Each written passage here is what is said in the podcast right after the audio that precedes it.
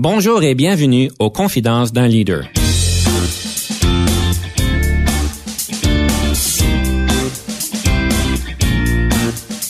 Ici Denis Lévesque, coach de CAP. Nous avons donc l'honneur et le privilège de recevoir en studio des leaders qui ont marqué leur communauté afin d'apprendre de leur expérience et de s'inspirer de leur sagesse.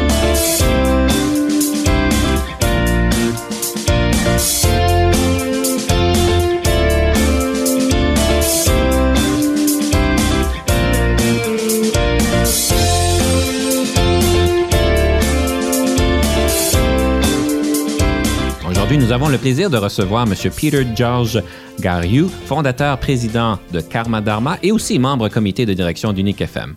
Bonjour, M. George Gariou. Bonjour, Denis. Ça va bien? Super bien, merci. Nous avons le plaisir de vous recevoir aujourd'hui en studio. On parle de leadership et vous avez certainement une grande expérience en leadership. Euh, Vous avez travaillé à Bell, vous êtes maintenant aussi à votre propre compte. Vous avez parti votre euh, propre organisation en plus de ça. Je vais vous poser la question pour entrer dans le cœur du sujet. Pourquoi le leadership? La chance de, de manifester ma vision pour le temps que je suis ici, le temps de le partager, le temps de côtoyer des gens sur leur aventure à eux, Mhm. puis l'opportunité de créer en leadership, on peut créer une vision. Vous parlez de vision. Pour vous, c'est quoi cette vision-là? À quoi ça consiste? La mienne ou la- une vision en général? Ben, la vôtre, parce qu'on parle de vous.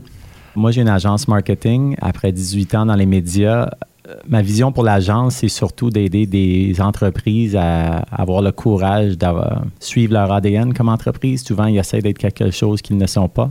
Souvent, ils ont grandi organiquement pendant des années et là, ils ont besoin de prendre un pas de recul juste pour voir, OK, je suis à bonne place? Est-ce que je suis dans la direction que je veux prendre? Parce que souvent, c'est même inconscient où est-ce qu'on s'est rendu.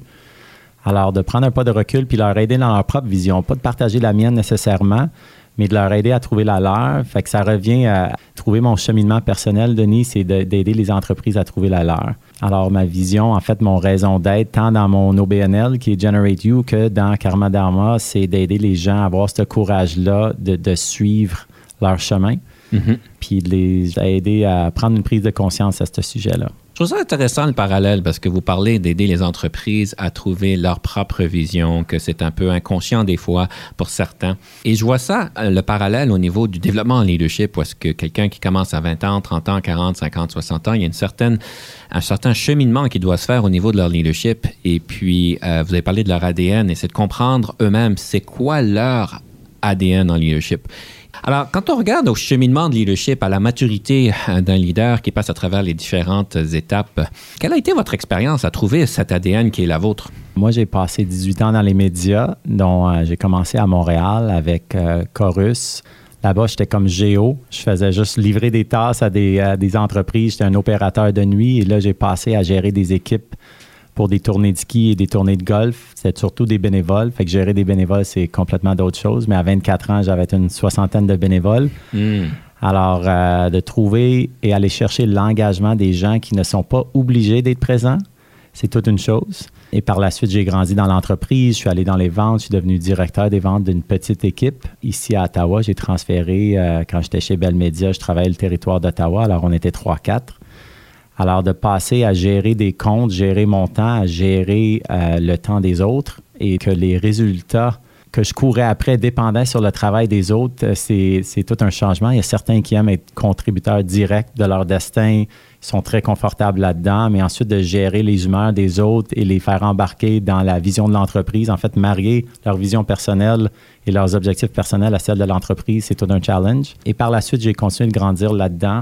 Aussi, je suis retourné en, de 2010 à 2012 ici à Telfer faire mon MBA exécutif. Je travaillais avec des, des petits groupes de gens très qualifiés, très intelligents, mais dont personne n'est président du groupe. Tout le monde a des parts égales et des projets à gérer. J'avais mes filles avaient 3 ans et 1 an. Ça demande à peu près 25 à 30 heures par semaine en plus de mon emploi à temps plein. Hmm. Et là, tu travailles avec des gens dans les petites heures de la nuit pour livrer des projets. C'est comme retourner à l'école, mais c'est comment tu trouves de l'enlignement comme équipe sans que tu sois leur boss ou sans hiérarchie? Euh, ça, ça m'a beaucoup euh, transformé, c'est pas le bon mot, mais ça m'a beaucoup impacté parce que si je suis capable, tant au niveau des bénévoles peut-être qu'au niveau des coéquipiers, d'aller chercher l'engagement, les faire embarquer dans mon jeu sans qu'ils soient obligés d'être là, C'est comme le respect, ça se gagne, ça s'impose pas. Ça m'influence maintenant quand je gérais, euh, je me suis rendu après mon MBA, je gérais 25 stations de radio et tous les vendeurs et les opérations de vente. Fait qu'on était euh, environ 180 à travers les 25 stations de radio. C'était la première fois que ça se gérait de Gatineau. J'habitais encore Gatineau. D'habitude, c'était un poste de Montréal. J'avais des gens qui avaient un lien direct au niveau de l'hierarchie, puis des gens au niveau indirect, mais j'avais besoin que tout le monde rame dans le même sens. Alors, aller travailler avec des gens dans les différentes régions du Québec où tout le monde pense que leur euh, réalité est tellement différente que l'autre ville, mais on, on joue un peu dans les mêmes eaux.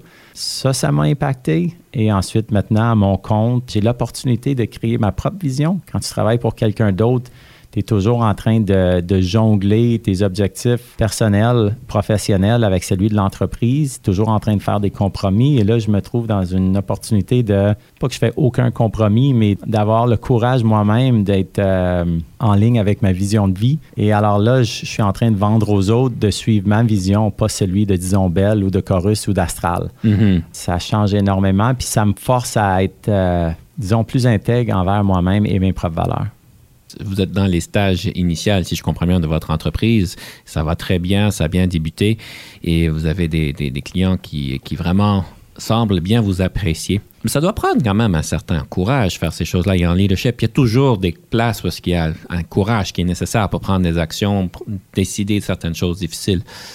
Le courage, est-ce que c'est quelque chose qui se mousse ou est-ce que c'est quelque chose qu'on prend dans un livre? Où est-ce qu'on prend le courage?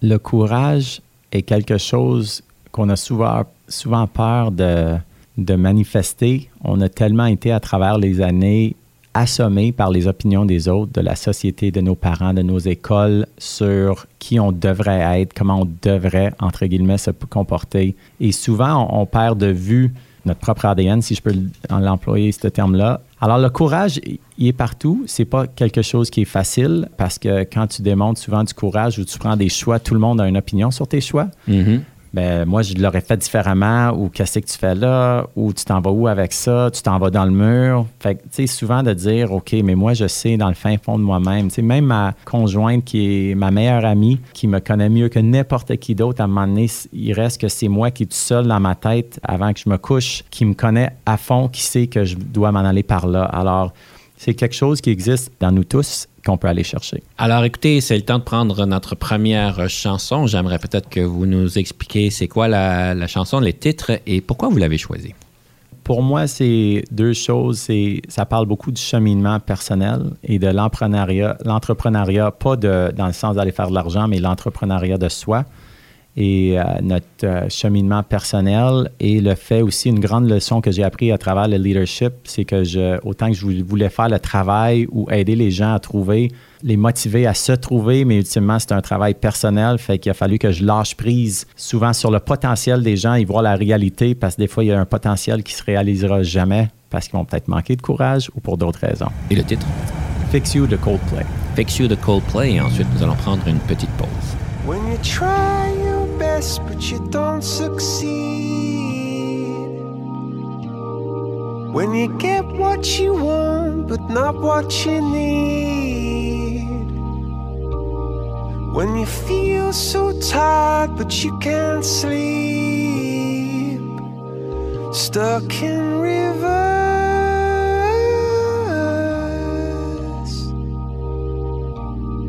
And the tears come streaming down your face when you lose something you can't replace. When you love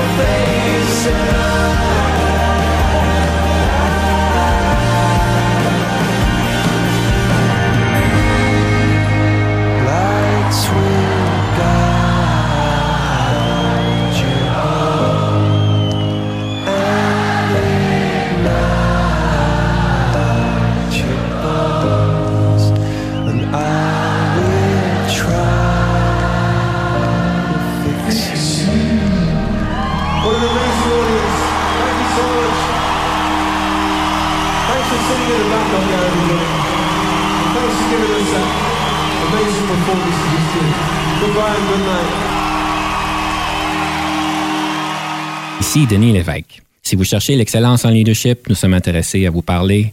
Venez nous visiter à solutionoptigestion.ca.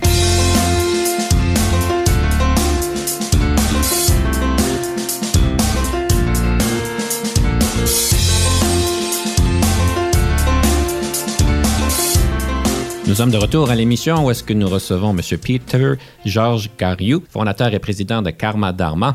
Alors, on parlait de courage, on a entendu Coldplay, c'est fantastique. Vous avez beaucoup parlé dans votre cheminement, parce qu'on parlait du cheminement d'un leader, qu'il y a des moments marquants où est-ce qu'on apprend à connaître son propre ADN. Ça a été très intéressant de vous entendre parler de beaucoup de motivation. Vous avez parlé de beaucoup d'aller chercher euh, la motivation des autres, surtout quand on parle de bénévoles, ils ne sont pas nécessairement obligés d'être là. Et en fait, dans votre marque de commerce, dans ma recherche, c'est très clair que vous êtes quelqu'un qui va chercher cette inspiration et cette motivation. D'où ça vient et comment qu'on développe ces compétences-là? De trouver nos propres motivations? Non, en tant que leader, de pouvoir aller chercher la motivation des autres. Parce que ça, c'est des fois l'un des plus grands défis. Il y a du monde qui sont tout à fait embarqués. Il y en a d'autres qui ne le sont pas et il y en a d'autres qui ne veulent pas. Premièrement, pour dire ce que c'est pas être avant de, re- de répondre ce que c'est pour moi, moi, je pense que c'est pas possible de motiver les autres, c'est de les aider à trouver leur propre motivation. Ça, c'est de un. De deux, c'est de bien comprendre pourquoi ils sont là, pourquoi ils sont présents, c'est quoi leur valeur, qu'est-ce qui leur est important et de comprendre leur point de vue, leurs objectifs, ce qu'ils veulent accomplir avec leur vie et avec ce genre de. Ça a l'air euh, très. euh, ésotérique, mais ça ne l'est pas pour moi. Dès que je leur comprends, puis je, là, je peux, ils savent que, premièrement, euh, j'ai à cœur ce qui est important pour eux autres. et que je leur explique mon point de vue, euh, d'où est-ce que moi je viens, euh, je démontre mes propres vulnérabilités. De ce moment-là, ils savent que leur sort m'importe. Et de ce moment-là, mes relations ont, très bien été, puis la motivation à part d'eux-mêmes. Puis là, je peux leur aider dans leur cheminement. J'ai toujours dit, je veux pas un autre moi. Je, je veux pas. Un, c'est un, c'est en masse. euh, mais deuxièmement, euh, je veux les aider à être les- la meilleure version d'eux-mêmes. Fait que s'ils savent que je suis de leur, de, de leur bord, dans leur équipe, puis je suis en train de leur aider, mais leur motivation, en fait, je suis en train de les aider à retrouver ce qui a toujours été présent dans eux, mais des fois, ils se cachent pour plein de raisons. Je veux dire, est-ce que c'est pas un peu cliché? Euh, ça a l'air tellement simple, mais pourtant, c'est pas tout le monde qui réussit. C'est souvent difficile de mettre de côté nos propres ambitions et nos propres euh, désirs pour pouvoir écouter activement l'autre personne. Fait que souvent, on est aveuglé par ça nous-mêmes. On veut juste arriver à un but. Fait que tu peux-tu juste aller faire ce que je t'ai dit de faire, s'il te plaît? fait, que, fait que ça, de prendre le temps, puis une écoute active, tu le sais, Denis, plus que moi, il est de plus en plus rare. On est de plus en plus distrait. Et euh, le monde sont dans leur pataclin. Tu sais, j'ai souvent dit, tu sais, je quitte un emploi. J'ai quitté Bell euh, le 31 janvier de cette année. Je suis en contact avec peut-être deux ou trois personnes sur les centaines que j'ai côtoyées. Parce qu'à un moment donné, ils retournent, leur, leur, leur route con- continue et toi, tu n'es plus dedans. Tu n'es plus dans leur day-to-day. Puis c'est normal, c'est rien contre toi, c'est juste qu'ils continuent. Fait que, tu sais, imagine que tu es là, présent, puis il y a combien de personnes dans ta vie ou combien de personnes à un moment donné que tu dis salut, bonjour, comment ça va, puis ça, ça va jamais plus loin. En bout de ligne, tu t'en fous un peu à la limite. Tu, te, tu veux jamais l'admettre parce que socialement, c'est pas acceptable, mais en quelque part, oui, tu dis salut, puis tu t'en fous, mais il y en a combien là-dedans que tu as pris le temps de vraiment te commettre? Puis je pense que c'est tellement une rareté de faire une prise de conscience puis de prendre à cœur le besoin des autres. Et à chaque personne que j'ai aidé ou que j'ai essayé, du moins, parce que j'ai pas toujours réussi, ça a toujours été payant. I really care about other people. J'ai un désir fondamental ou profond dans moi d'aider les gens, fait que ça, ça part de, de, de mes gènes. C'est pas que c'est difficile, c'est juste qu'il faut prendre le temps. J'ai aimé ce que vous avez dit au début de cette euh, explication. Des fois, on est trop pris en tant que leader sur nos propres objectifs. Va donc faire ce que je t'ai dit de faire. Mais ce que vous apportez, c'est la dynamique de l'ouverture à l'autre et d'aller chercher euh, ce qui engage l'autre. Quand on s'engage pas dans la même direction, là, quand la personne veut aller à droite puis l'entreprise doit aller à gauche, et on trouve que la motivation de la personne, c'est d'aller à droite pour pas donner des détails, là, mais comment on fait pour gérer les différences euh, de, direction, si on peut dire? un, faire comprendre. euh, Tu sais, souvent, il y a des frustrations. La personne va être frustrée, puis des fois, il va pas savoir pourquoi. Ou ça va être vraiment de surface. Pourquoi tu as décidé de faire ça? Pourquoi tu as coupé telle personne? Pourquoi qu'on n'a on s'est pas lancé dans XYZ projet? Que je suis certain que si on le faisait, là, on clencherait, on s'en allait, on irait à la prochaine étape. Si tu enlèves la couche de superficie, puis tu vas voir le pourquoi, c'est souvent une confrontation des valeurs entre la personne et l'entreprise.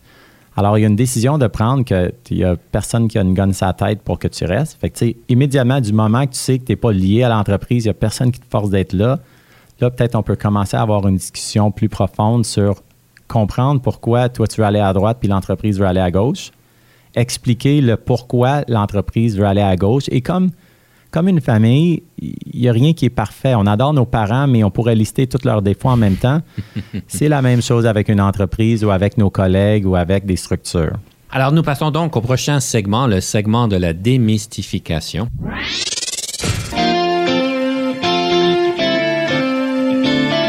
Alors, quel mythe que vous voudriez démystifier?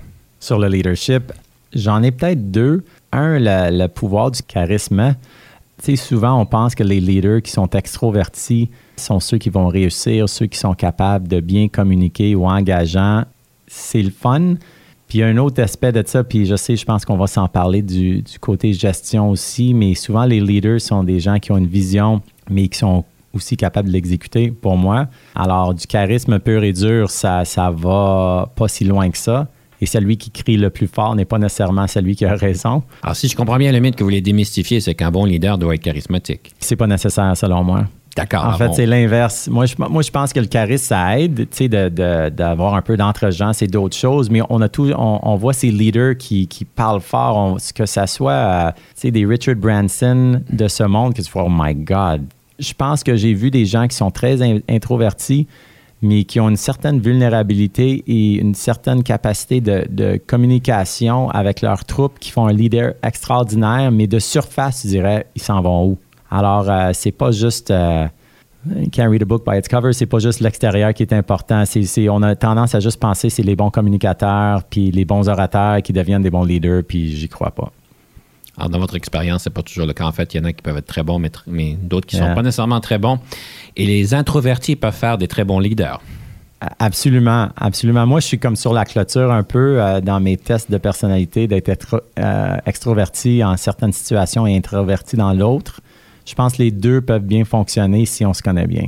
et qu'il n'y ait pas de confusion. Yes. Alors, nous allons passer à notre deuxième chanson. Donc, encore une fois, quel titre avez-vous choisi et pourquoi avez-vous choisi cette chanson-là? Lose Yourself de Eminem, c'est beaucoup les paroles autour de on a juste une chance dans cette vie-là et il faut euh, avoir le courage de se prendre en main et euh, remplir ou combler notre destin. Une chanson bien intense, bien sûr, et après une petite pause. On revient.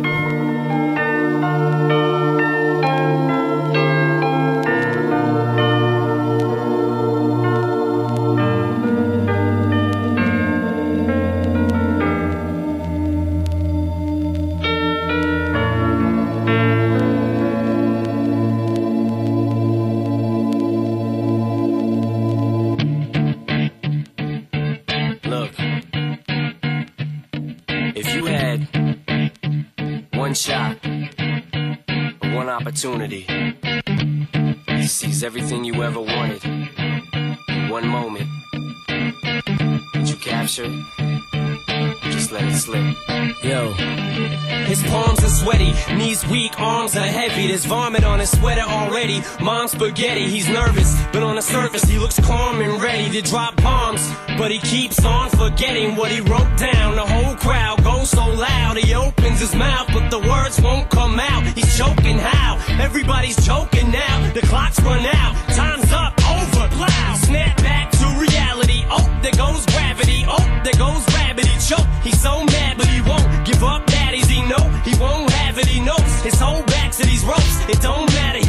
He knows that, but he's broke. He's so stagnant. He knows when he goes back to this mobile home. That's when it's back to the lab again, yo. This old rhapsody better go capture this moment and hope it don't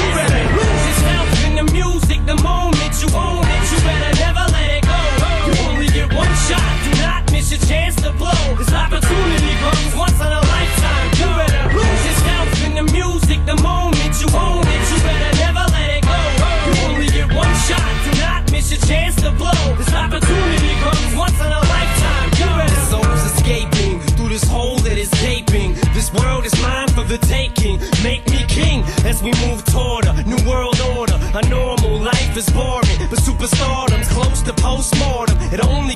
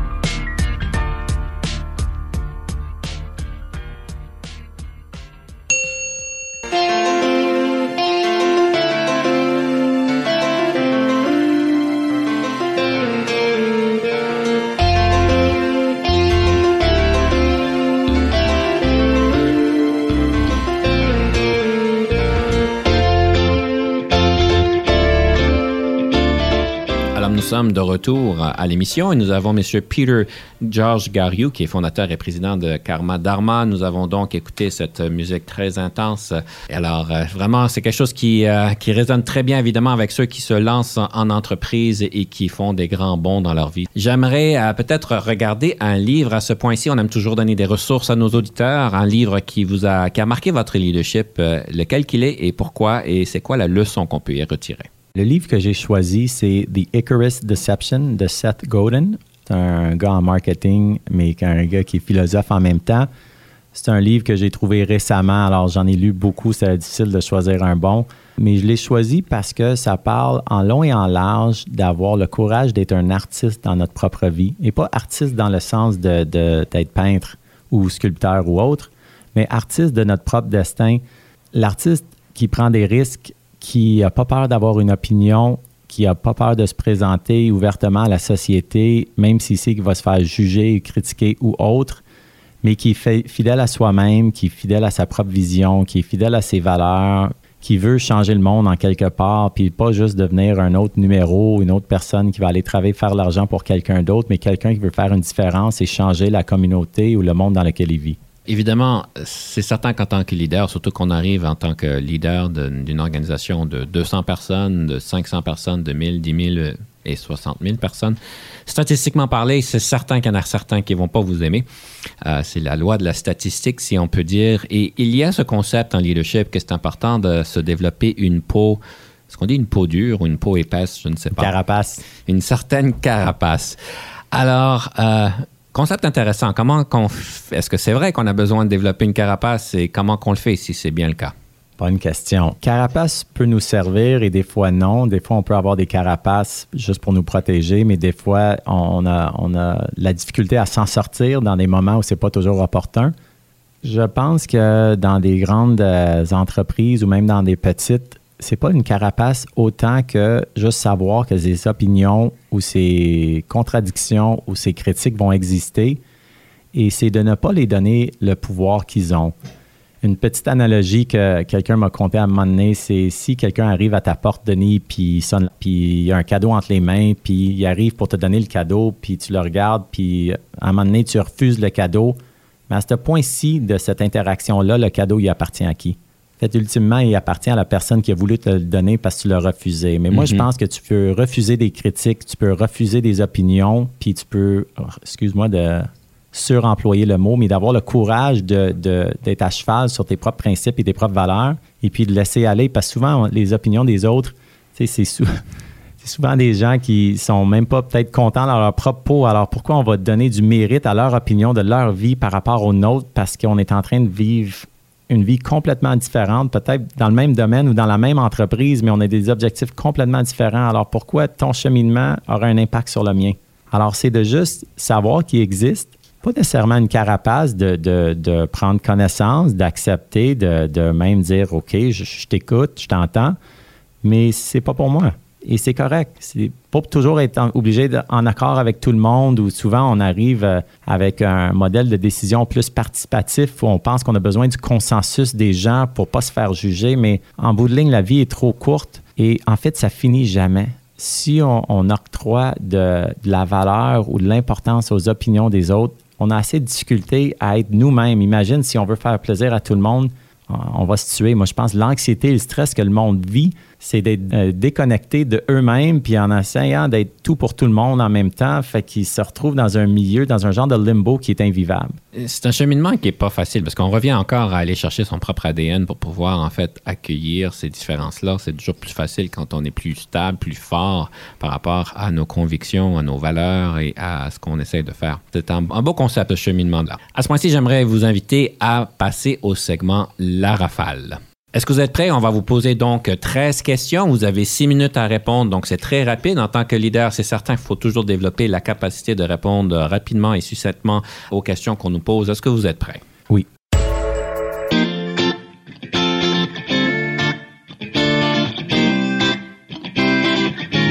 Première question. Le leadership, est-ce que c'est inné ou acquis? C'est les deux. Je vous nomme cinq leaders dans l'histoire. Lequel préférez-vous? Gandhi, Napoléon, Lester B. Person, Nelson Mandela ou Louis Riel. Pourquoi? Gandhi, parce que, un, je partage ses valeurs, mais deuxièmement, il a pu changer le monde avec un mode de communication non violent. Il était vraiment à cheval sur ses principes jusqu'à la fin. Avez-vous toujours voulu devenir un leader ou est-ce un parcours de circonstances? Oui, j'ai toujours voulu partager ma vision et euh, embarquer les autres dans cette aventure. Quelle est la différence entre le leadership et la gestion? Un inclut une vision, l'autre, c'est le déploiement de la vision. Est-ce que vous avez déjà travaillé avec un coach? Et si oui, qu'est-ce qu'il vous a donné? J'en ai travaillé avec plusieurs, pas sur des longs mandats, mais à des points précis dans ma vie à travers des formations. Ça m'a toujours donné un autre angle ou un miroir à qui je suis à ce moment-là de mon cheminement. Alors, ça m'a juste aidé à continuer de me développer euh, mon évaluation de soi et ma connaissance de soi. La meilleure formation en leadership que vous avez jamais eue, c'est laquelle? Oh, bonne question. Ça a été mon parcours du MBA. Ça m'a forcé à apprendre beaucoup au niveau de mes connaissances, mais ce que j'ai sorti du MBA, c'est surtout ma confiance en moi, que c'était pas juste les connaissances de sujets comme la comptabilité, finance, stratégie, mais mes connaissances de qui je suis comme personne et comme leader et comme collègue qui m'aident à, à me présenter intégralement, quotidiennement dans ce que je fais. Quelle marque de voiture conduisez-vous? Une Lexus. Votre passe-temps préféré? Ces jours-ci, euh, c'est, euh, j'ai pas énormément de temps, mais c'est aller voir un film avec mes filles, ma conjointe, euh, une petite soirée, souper, popcorn. Le nombre d'heures moyennes que vous passez au bureau, soit je sais que vous êtes dans une nouvelle entreprise, mais euh, au bureau à l'entreprise ou bien quand vous étiez en organisation? Je les compte pas exactement, Denis, mais au bureau, probablement 50, puis j'ajouterais euh, 15 à 20 probablement chez nous, entre courriel et tout. C'est pas un rythme que je veux euh, avoir à long terme, mais c'est euh, ce qui nécessite en partie une business. En tant que leader, qu'est-ce qui vous frustre le plus au travail? Le manque de temps que j'accorde ou que je passe sur du travail d'impact, qui veut dire, tu sais, souvent on est bombardé par des courriels ou le besoin qu'on s'impose de répondre à des gens par courriel en dans 30 secondes versus me prendre du temps sur le travail qui va changer l'avenir de ma business. En tant que leader, qu'est-ce qui vous rend heureux? Pouvoir aider les autres dans leur cheminement. Je vous donne quatre qualificatifs. Situez-vous par rapport à ceux-ci. Créatif, bagarreur, cérébral, envieux. Probablement créatif et cérébral. Ce que j'ai appris avec le temps dans certaines analyses, c'est ce que j'aime avoir le temps de pouvoir penser et songer à mes affaires. Et quand je déborde, je reviens à mon point de tantôt avec des courriels ou des choses à faire, c'est là que euh, je perds le filon un peu. Alors, euh, analytique et créatif. Si vous n'étiez pas devenu un leader, qu'auriez-vous voulu devenir? Si tu m'avais posé la question il y a comme 5-10 ans, je serais devenu philosophe. Là, je te dirais, je serais devenu professeur, probablement, psychologue. Philosophe, professeur, psychologue. Fantastique.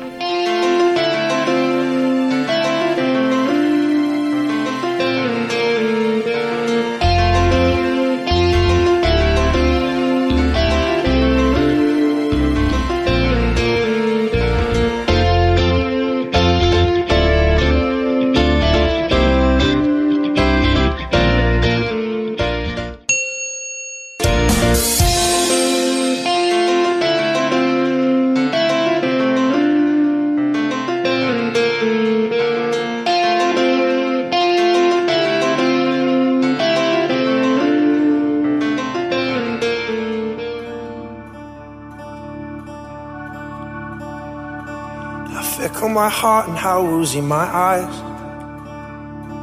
I struggle to find any truth in your lies. Now my heart stumbles on things I don't know. My weakness I feel I must finally show. Lend me your hand and we'll conquer them all. Lend me your heart and I'll just let you fall. Lend me your eyes, I can change what you see. But your soul you must keep totally free. Ha ha ha ha ha ha ha. In these bodies we will live, in these bodies we will die. Where you invest your love, you invest your life. In these bodies we will live, in these bodies we will die.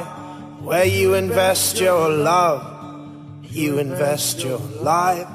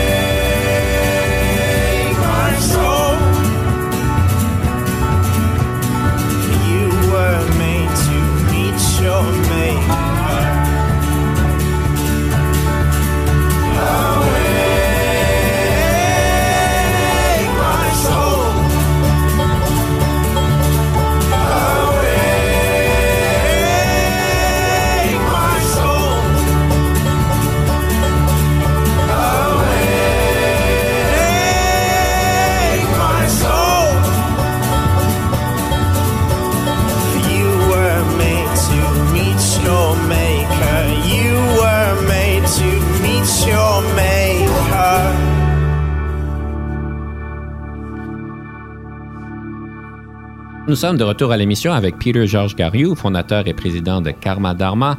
La troisième chanson que nous venons d'écouter, c'est quoi le titre et pourquoi vous l'avez choisi? Awake My Soul de Mumford Sons. J'adore le groupe, point. Alors, j'aurais pu choisir leur album au complet. Mais celui-là, il parle du cheminement et de s'ouvrir et trouver notre raison d'être, euh, vraiment. Parce que je te dirais, la qualité de mon leadership augmente en proportion directe de ma connaissance de moi-même, de savoir comment je me présente, comment je me, euh, j'interacte avec les gens et pouvoir m'observer. Fait que le plus proche que je suis de ma réalité, le meilleur leader que je suis.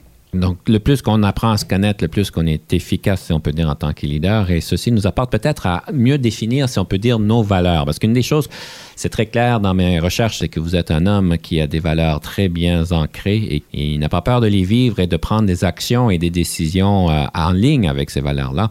Ça fait partie certainement d'une progression du leadership, euh, de pouvoir mieux comprendre euh, nos valeurs. Pour commencer, si je vous demanderais vos valeurs fondamentales, ça serait lesquelles et comment est-ce qu'on fait pour les y référer lorsqu'on a des grosses décisions qui les mettent souvent au défi? Mon expérience, c'est qu'on parle de valeurs, mais quand ça va mal dans la cabane, les valeurs, des fois, prennent le bord. Je les ai pas identifiés. Je partirais avec le respect. Ça serait le premier. En fait, puis je trouve des fois ça englobe tout. Puis je l'ai vraiment pas en français, euh, malheureusement. Denis, treat others as you'd like to be treated. En fait, il y a une règle, c'est euh, Traiter les autres comme ils veulent être traités. tu sais, le respect de soi, le respect des autres, en fait, parce que ça englobe l'honnêteté, ça englobe l'intégrité, ça englobe quasiment tout. Alors moi, je pense que je pars de ça, traite les gens comme je veux me faire traiter. Je trouve ça un privilège de co-cheminer avec les gens, d'être ici. Tu sais, des fois, si on se regarde, des fois, je commence à penser au... C'est quoi les pourcentages des chances que sur des milliards et des milliards d'années qu'on soit ici, dans ce studio ici, là, des fois, c'est le miracle de la vie qui vient nous chercher, qui dit, OK, peut-être on peut prendre un pas de recul. Et ça, ça revient à la deuxième question que tu avais. Comment qu'on on maintient contact, si je peux le dire de même, avec ces valeurs-là? Pour moi, c'est souvent créer de l'espace entre l'action et la réaction. Alors, quel- quelqu'un va dire une niaiserie ou va faire une erreur ou va dire quelque chose qui vient me chercher profondément. Tout le monde dit se tourner la langue cette fois avant de parler. Ça, c'est vrai, mais c'est de prendre, pour moi, un grand respire. Je fais beaucoup de yoga et de méditation. Alors, c'est de prendre un grand respire et de me recentrer sur qui je suis avant de me relancer. Alors, en théorie, ça marche super bien. C'est, je suis pas à 100% euh, je suis pas une moyenne de bâton de 100% c'est sûr, mais ça m'aide énormément. Et, avoir les points d'ancrage sur ce qui est important, ce qui est rarement ce qui se place au bureau, ça nous aide à... Puis le plus, le plus de contact qu'on a avec ces points d'ancrage-là, le moins que les choses au bureau vont nous affecter parce qu'il n'y a rien À part que quelqu'un vient tuer quelqu'un au bureau, il n'y a rien de, de primordial ou d'important au point de vouloir se fâcher, crier. Après 18 ans, 20 ans de carrière, j'ai jamais crié dans ma sainte vie dans un bureau. Ça n'a pas sa place. Euh, j'ai pas le besoin. C'est de créer de l'espace entre la réaction et l'action ou l'action et la réaction, je ne me rappelle plus. Ouais, stimuli and response, le stimuli et la, la réponse, je pense que c'est la traduction, mais honnêtement, c'est l'action. Alors, l'action que la personne a prise qui t'a fait chier. Et ensuite, ta réaction à cette personne-là ou cette situation-là, avant d'avoir lié le, cri- le courriel que tu veux juste. Laisse-moi t'expliquer, laisse-moi te donner ton opinion, puis avoir envoyé une coupe de ces courriels-là que je n'en vois plus, puis de l'avoir regretté, faire des arguments par courriel, quelle gaffe monumentale. Prendre le téléphone ou aller les voir, c'est tellement mieux, mais c'est tellement facile de se cacher derrière son écran. Oui, fait que c'est entre vraiment le courriel, le message, l'erreur, d'aller faire ses devoirs, aller prendre une marche deux minutes, euh, laisser ça tomber à demain. Personne ne va mourir si tu adresses la situation demain, dans la plupart des cas. Ça m'a toujours porté euh, un bon jugement. Donc, la technique du 2 par 4, c'est pas recommandé? Non, non, non. si tu veux euh, rester à l'extérieur des prisons, ça c'est ça c'est sûr que non. Puis en fait, c'est souvent l'ego qui prend soin. Tu sais, le besoin de gagner, le besoin d'avoir raison, le côté narcissiste que nous avons tous, c'est ça qui empêche les gens de réagir ou de gérer souvent comme du monde. Tu sais, j'ai pas besoin d'avoir raison. Et dès que j'ai lâché prise là-dessus, c'est quoi le sort que je veux? C'est de prendre un pas de recul, tu prends le respire, OK, cette personne-là, il comprend pas. Probablement qu'ils comprendront jamais, mais c'est où est-ce que je veux m'en aller? Mhm. Parfait. Pas besoin d'avoir raison, je veux juste me rendre au point B. Alors, comment je fais? Puis ça, ça m'aide beaucoup à genre dépomper. En parlant de ça, que je peux vous mettre euh, au défi, M. Georges Gariot. Go! Lorsque vous avez parlé de je veux traiter les autres comme euh, moi je veux être traité, mais qui dit qu'on veut tous être traités comme vous voulez être traités? Je pense qu'il y a des valeurs universelles de base qu'on veut tous être traités comme des individus, des êtres humains, qui est commun dans nous tous. Fait que, il y a des affaires que peut-être au niveau de ta religion ou tes priorités, au niveau de ton auto, tes achats, comment tu éduques des enfants, ça, c'est, pour moi, ça, c'est pas les valeurs fondamentales, c'est des choix par rapport à, certaines sections ou parties de nos vies. Mais je pense que tr- être traité avec le respect, c'est commun à tous. Pour moi, je pense qu'il y a certaines vérités universelles. C'est pas des absolus, il n'y a rien d'absolu, mais j'ai pas rencontré quelqu'un à date qui veut pas se faire respecter. Peut-être je pourrais vous suggérer un autre dicton, c'est de traiter les autres comme ils veulent être traités. C'était ça que je voulais dire. Parfait. Tu aurais pu dire ça avant de me poser la question. Ça aurait été peut-être plus facile. Moins long. Vous êtes un homme avec des grandes ambitions, des grands rêves. Vous êtes dans l'action au maximum. Vous avez fait de grandes choses. Vous avez fait un MBA à, vous, ça prenait quoi, 18-25 heures, une grosse job, une famille. Comment vous faites pour équilibrer tout ça? Parce que vous avez beaucoup d'appétit de l'action et vous avez des grands plans et vous êtes pleinement euh, dans tout ça. C'est quoi la Ouais. formule de tout garder ça ensemble? Parce que euh, c'est certain que c'est pas évident. Je cherche la réponse à ça, Denis. si tu l'as, tu m'a- tu m'appelleras. Tu l'équilibre, c'est quelque chose qui est quasiment un objectif, mais c'est quelque chose que j'ai réalisé qui n'existe pas. C'est quelque chose qu'on recherche, qu'on peut être débalancé dans beaucoup de facettes de nos vies. Je veux passer plus de temps avec mes filles, moins de temps au bureau, mais je veux le résultat de partir ma nouvelle entreprise pour qu'elle ait du succès assez vite pour que je puisse fournir pour la famille. Mais c'est en bonne conversation avec moi-même, en bonne conversation avec ma conjointe, avec euh, des gens qui m'entourent, qui ont des capacités ou des, je dirais, c'est drôle de le dire de même, mais des intelligences ou des habiletés que j'ai pas pour prendre des sons de cloche, mais c'est surtout euh, mon meeting avec moi-même dans ma méditation quotidienne m'aide à, à équilibrer le tout le plus possible. Mais je suis pas arrivé. Ça, c'est, je suis loin, loin, loin d'être arrivé. Vous parlez beaucoup de méditation. C'est quelque chose qui, euh, qui, vous, aide beaucoup? Oui, ça fait plusieurs années que j'en fais, quasiment tous les jours, comme à 98% des journées. Juste un peu de silence avec le nombre de courriels. Mon ordi se ferme à 11h30, puis souvent, ces jours-ci, pour des raisons que j'ignore, je me réveille à 5h moins quart du matin sans alarme. Et là, si je pars tout de suite sur les courriels, ça repart. Fait que de trouver, tu sais, je reviens en, en créer de l'espace entre moi et ma propre vie. Fait que ça m'aide énormément. J'aimerais donc conclure cette belle entrevue avec une citation, une citation sur le leadership, question d'inspirer euh, nos auditeurs pour euh, peut-être prendre certaines actions ou faire certaines choses dans la prochaine semaine. Quelle serait cette citation-là? Il y en a plusieurs, mais celui que j'ai choisi, c'est le leadership, c'est bien faire les choses même si les gens ne s'en aperçoivent pas. Le leadership, c'est de bien faire les choses même si les gens ne s'en aperçoivent pas. Monsieur Georges Gariou, je vous remercie énormément de votre sagesse et de votre temps aujourd'hui. Et sur ce, on vous souhaite une belle semaine et euh, rappelez-vous que c'est de faire les bonnes choses même si les autres ne s'en aperçoivent pas.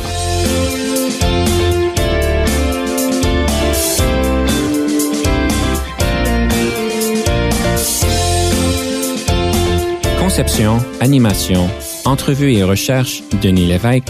Montage et réalisation, Jean-Paul Moreau. Confidence d'un leader est une production et une présentation d'Unique FM 94,5.